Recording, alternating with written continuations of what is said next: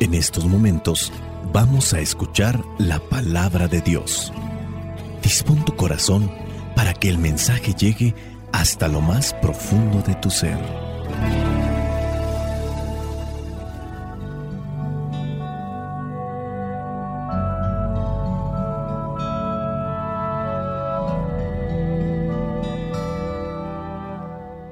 El Evangelio que la iglesia nos presenta para el día de hoy corresponde a Mateo capítulo 13, versículos del 44 al 46.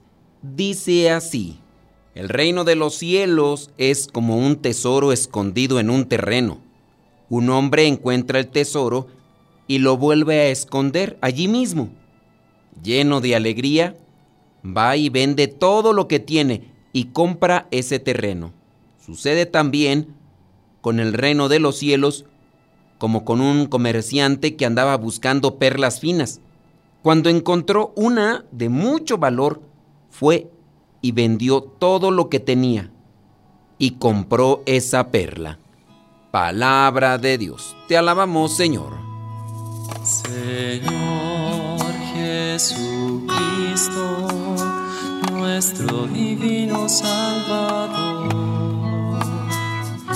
Gracias te damos por tu infinito amor. Te escuchamos en la palabra, te recibimos y adoramos en la Eucaristía, te servimos en los hermanos.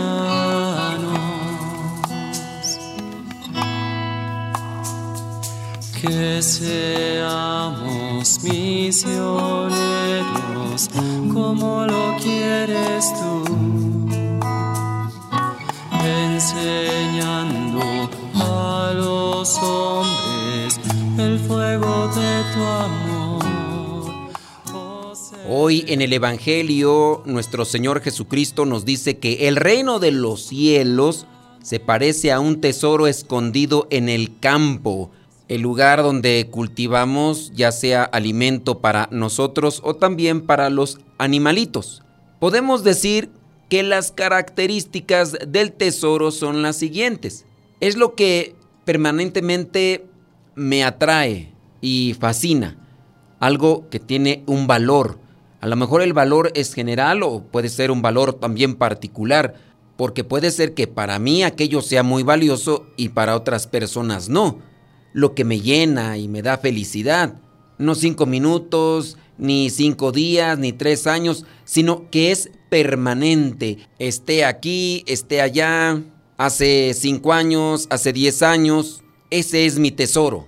Puede ser que tenga un valor material o un valor económico, o simplemente porque aquello viene a darme alegría tremenda, me impulsa, es mi motivación, es lo que me fascina, es lo que me mueve, donde acudo quizá a lo mejor en busca de fuerzas e ilusión cuando la debilidad me pone en desventaja, cuando ya no puedo más. El tesoro no necesariamente son cosas materiales como las perlas, los rubíes, las esmeraldas, las piedras preciosas. Por ejemplo, un material como el oro, que es como tal un metal, valía mucho, pero valía mucho porque no había mucho. A nivel mundial no existía tanto, pero apenas hace un tiempo descubrieron una dote, un lugar donde hay una cantidad de oro superior a la que se ha encontrado por no sé qué tantas décadas de años. Eso entonces lleva a que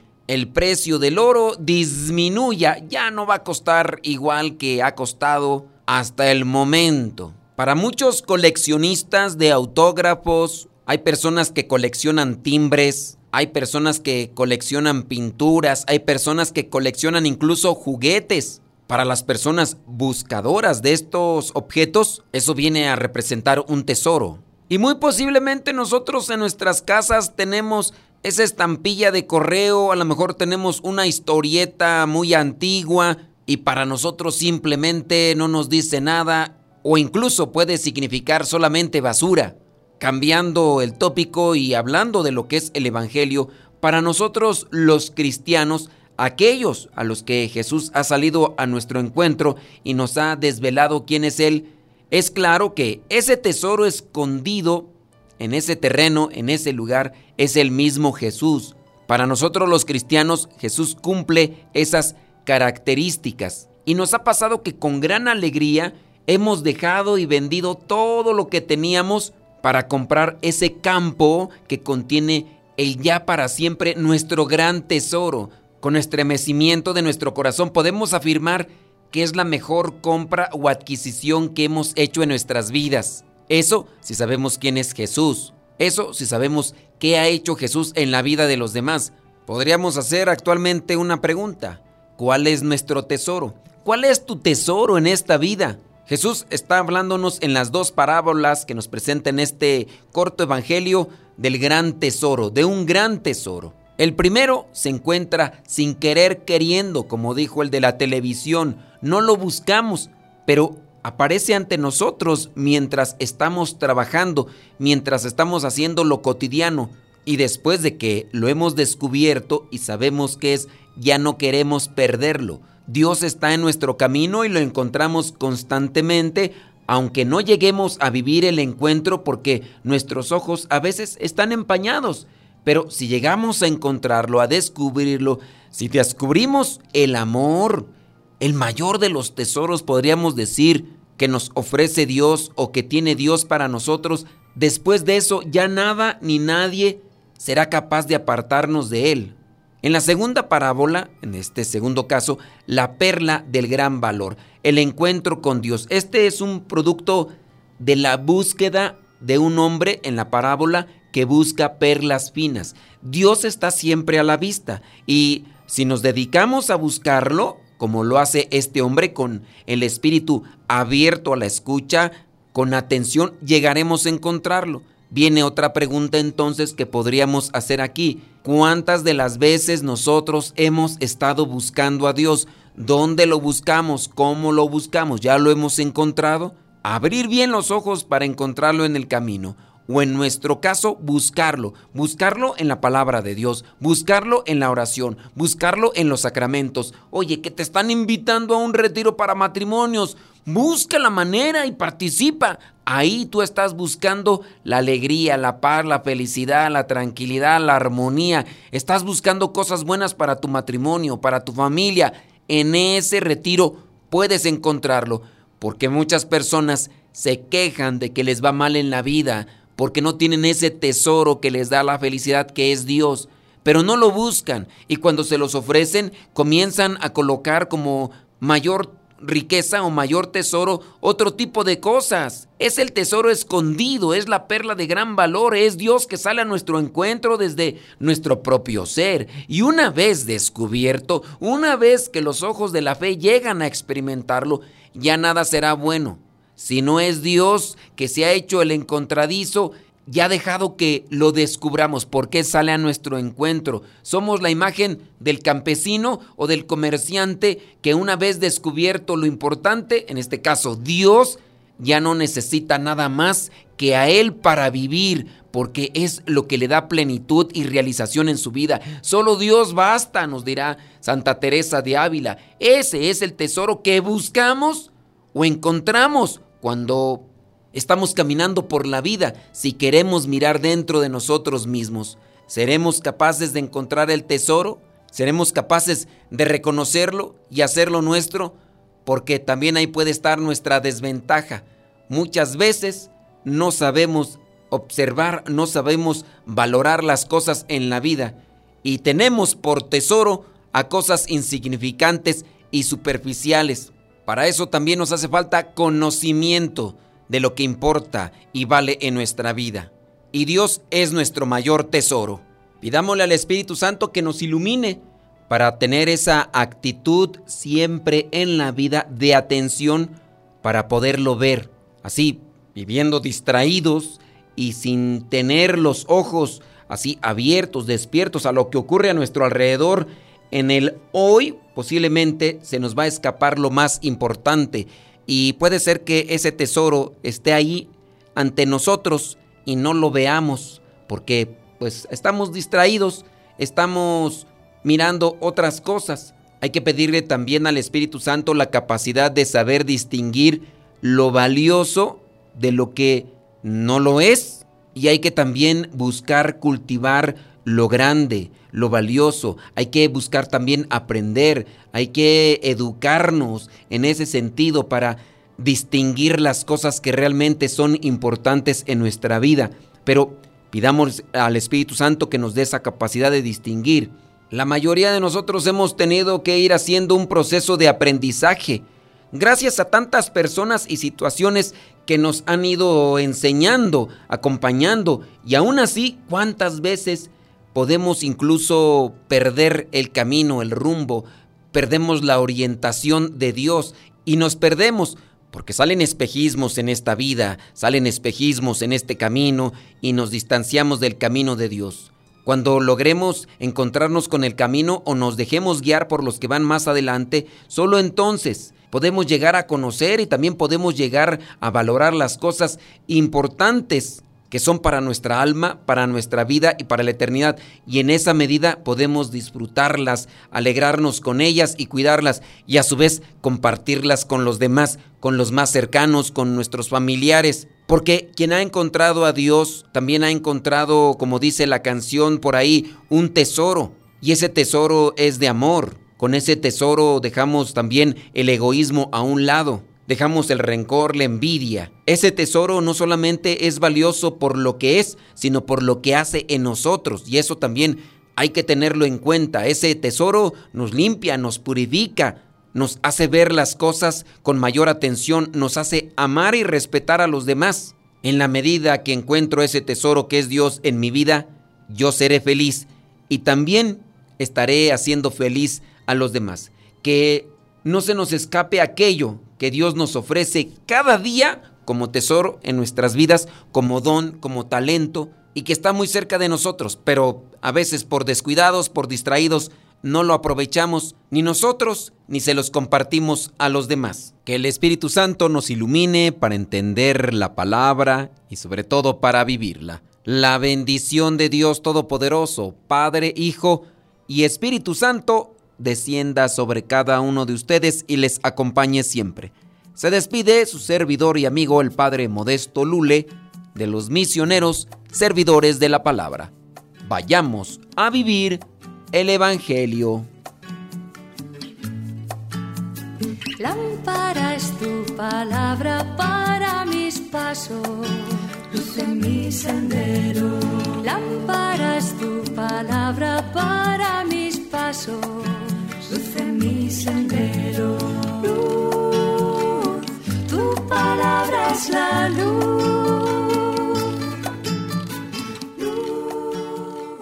en el segmento Modesto Radio vamos a presentarles la canción que se llama La perla más preciosa con Jesús y Diana. Esta canción va con relación al Evangelio de lo que vendría a ser aquel buscador de perlas que cuando encontró aquella de gran valor vendió todo lo que tenía para poder comprarla. La perla es Dios. Recuerden que si quieren escuchar más canciones y más cosas que tenemos por ahí en nuestro canal de YouTube que también se llama Modesto Radio.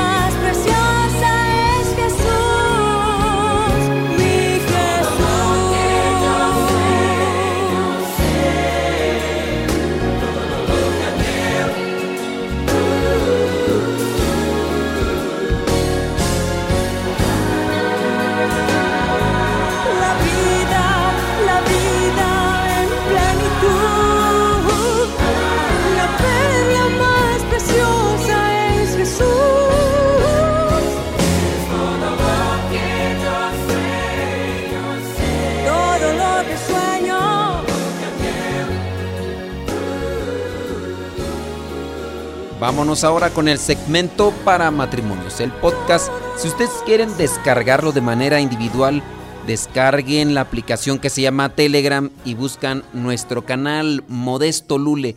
En Telegram, canal arroba Modesto Lule, todo juntito.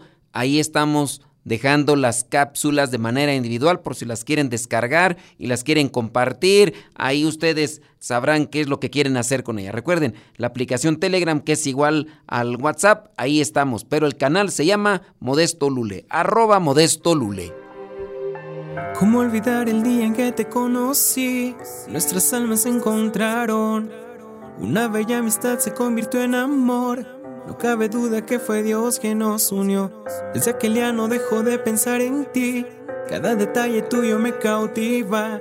Te convertiste ahora en parte de mí. El podcast En pareja con Dios presenta las relaciones de pareja y el abuso emocional. Hoy Dios une nuestras vidas y nos da su A veces la felicidad en el matrimonio se transforma en dolor, frustración, desolación, miedo. Cuando esto es así, es posible que en la relación uno de los dos esté abusando del otro. Pero aquí viene la interrogante. ¿Cómo saberlo y qué hacer?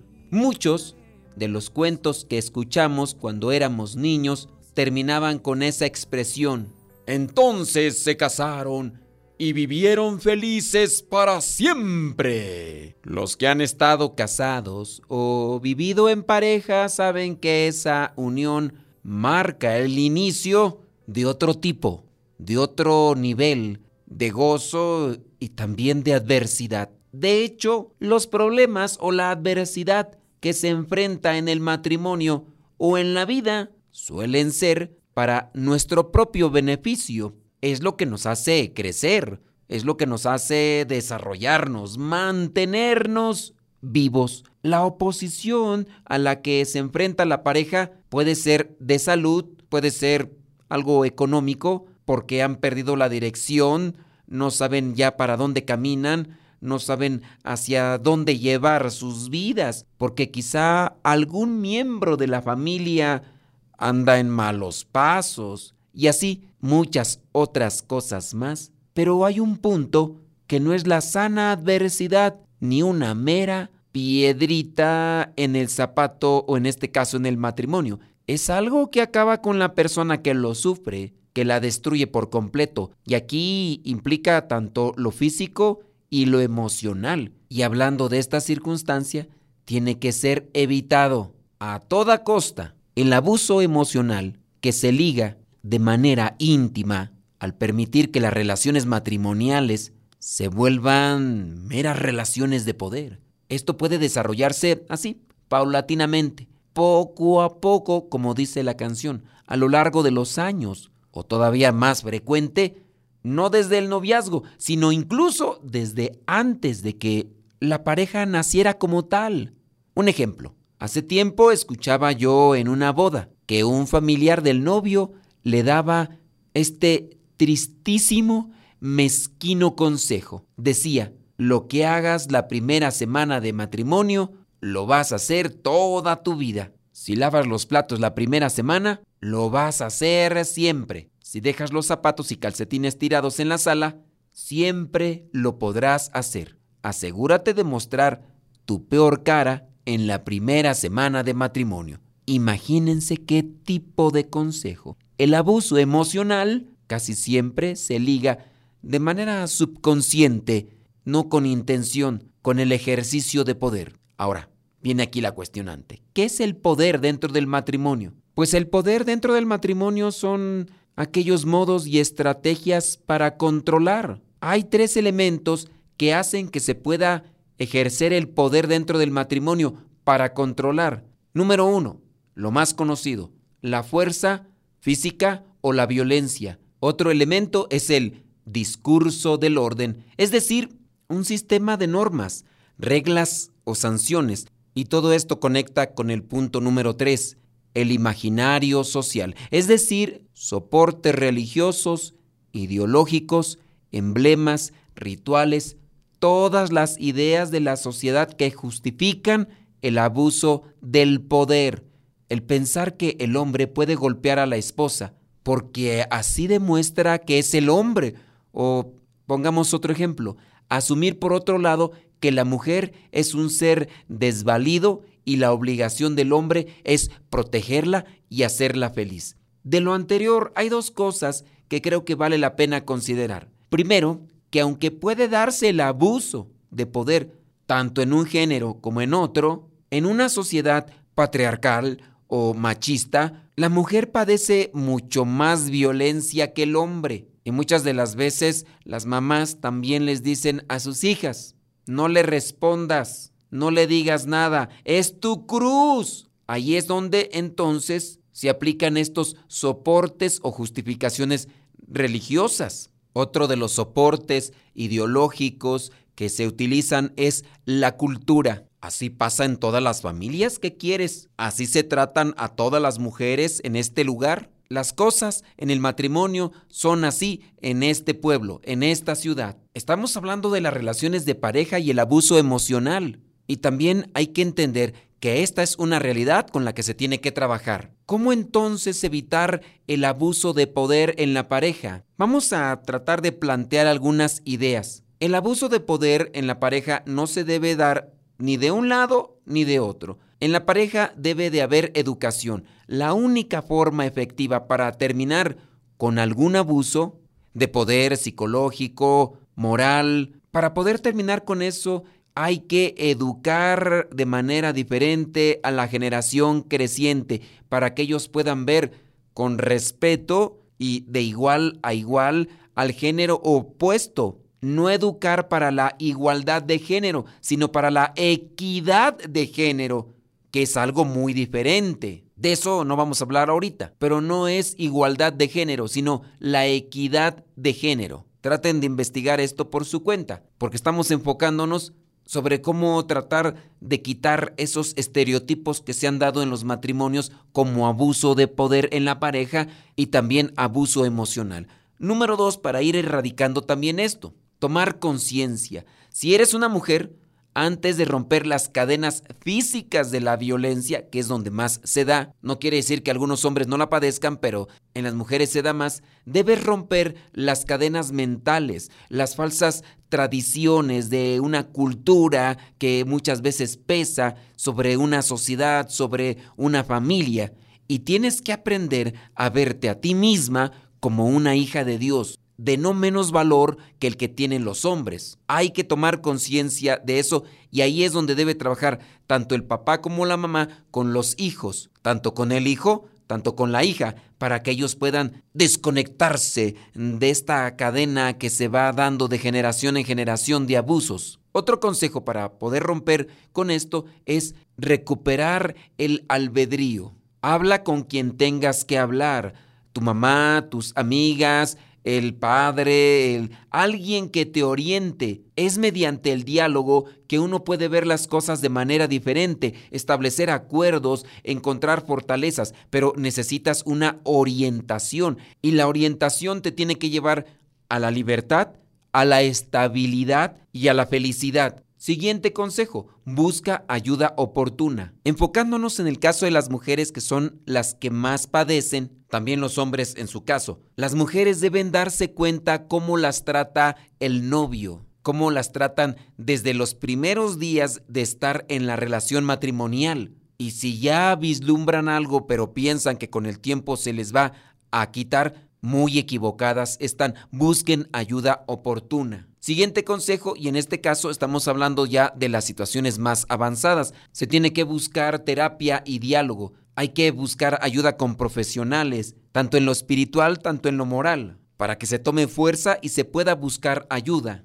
Si en su caso las cosas persisten y aquel que está violentando no reconoce, hay que denunciar, hay que alejarse. Si la misma vida está en peligro, hay que distanciarse para que se calmen las aguas. Las relaciones de pareja deben ser sanas. Tener a Dios nos debe de llevar a ser respetuosos, amorosos y buscando siempre el crecimiento dentro del matrimonio. Lamentablemente cuando estas cosas no se cuidan, se llega a crear una codependencia. El verdugo hace creer a la víctima que alejándose de él será infeliz, que alejándose de él no encontrará paz ni estabilidad en su vida. Y a veces la víctima le cree más al verdugo que a quien trata de orientarla y ayudarla. Busquen la luz de Dios como sabiduría para saber distinguir si hay un abuso de poder, un abuso emocional. Traten de analizar a la luz del Espíritu Santo si su relación de pareja está en el camino de Dios. Recuerden que para llegar a la santidad hay que caminar en pareja con Dios. Cada uno con su propia historia, con sus defectos y virtudes, distintos sueños pero mismo ideal, inmensamente amarnos por la eternidad. Desde aquel día no dejo de pensar en ti, cada detalle tuyo me cautiva, te convertiste ahora en parte de mi ser, aún no sé muy bien qué fue lo que pasó. Solo sé que yo